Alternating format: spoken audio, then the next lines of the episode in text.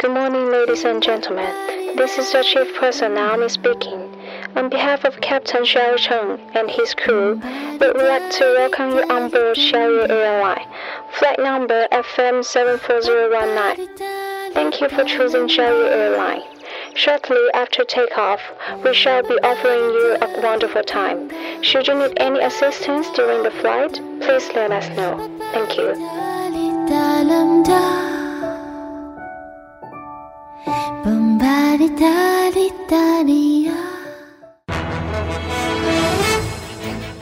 各位听众，晚上好，晚上好。今天是二零一六年六月二十三号，星期四，农历的五月十九。欢迎收听日节目。二零零七年的今天八点三十分，相声艺术家侯耀文先生在北京昌平区沙河玫瑰园别墅中逝世，享年五十九岁。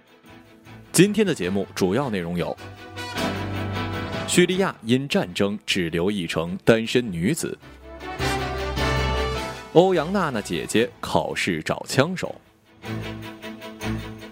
男友戴套，她吃药，三个月怀孕两次；大学生团购按摩被抓，称迷迷糊糊的就接受了特殊服务。下面请听详细内容。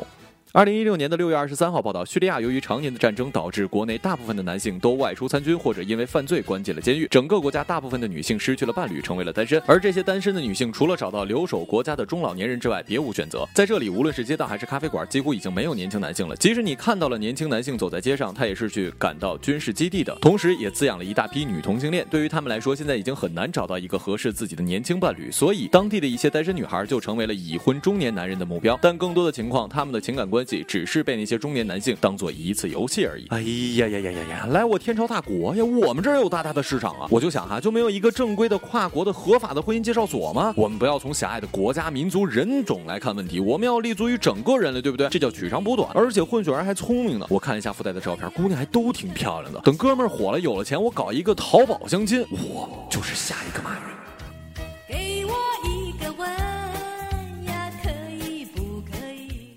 欧阳龙与傅娟之女欧阳妮妮目前念台湾艺术大学进修部戏剧系，期末考试因为出国有一科请枪手代考。昨日台媒征求了傅娟，傅娟坦诚女儿犯错，欧阳龙则大怒表示：“我是生气加上震惊，这些事情由校方处理。妮妮做了最不好的示范，她目前在伦敦工作，大哭懊悔来不及了，我要她回国之后跟大众道歉。”夫妻俩郑重道歉，女儿没有教好是我们的责任。对此，校方也是回应，最快下周惩处结果出炉。根据该校的规定，妮妮可能会被处以一至两次大过惩罚。该呀，在再。让你浪，我呢是不会因为人家是所谓的艺人就对他两种标准，艺人也是人嘛。我骂他是因为他太笨太浪了。你说你逃课出去玩这就不对了，你还晒什么朋友圈？你不是傻吗？这样就算老师想帮你也没辙呀。这叫什么？天作孽犹可活，自作孽肯定死啊。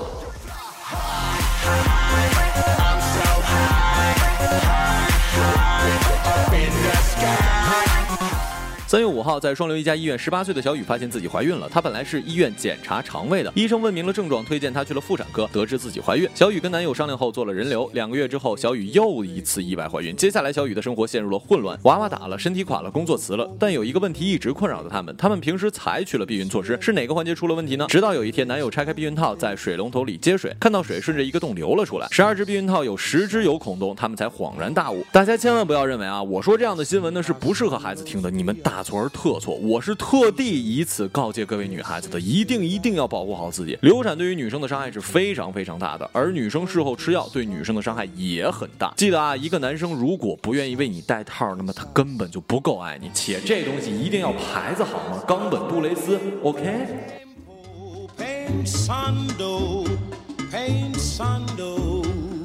经办该案的警官向楚天都市报的记者介绍，两个娃娃脸男孩被抓之后交代，马上期末考试了，他们感觉压力很大，于是决定去按个摩。在美团网上寻找店家的时候，发现有一家足浴按摩店，照片很吸引人，价格也很便宜，当即就下了单，晚上过来消费。服务员把我们带到了二楼，进了不同的房间，然后迷迷糊糊的就被动接受了特殊服务。两名年轻人之后是后悔不已。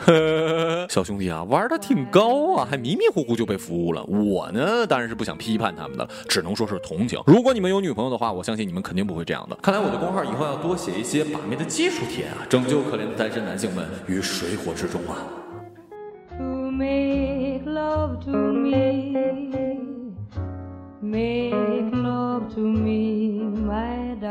今日人物：日本老人。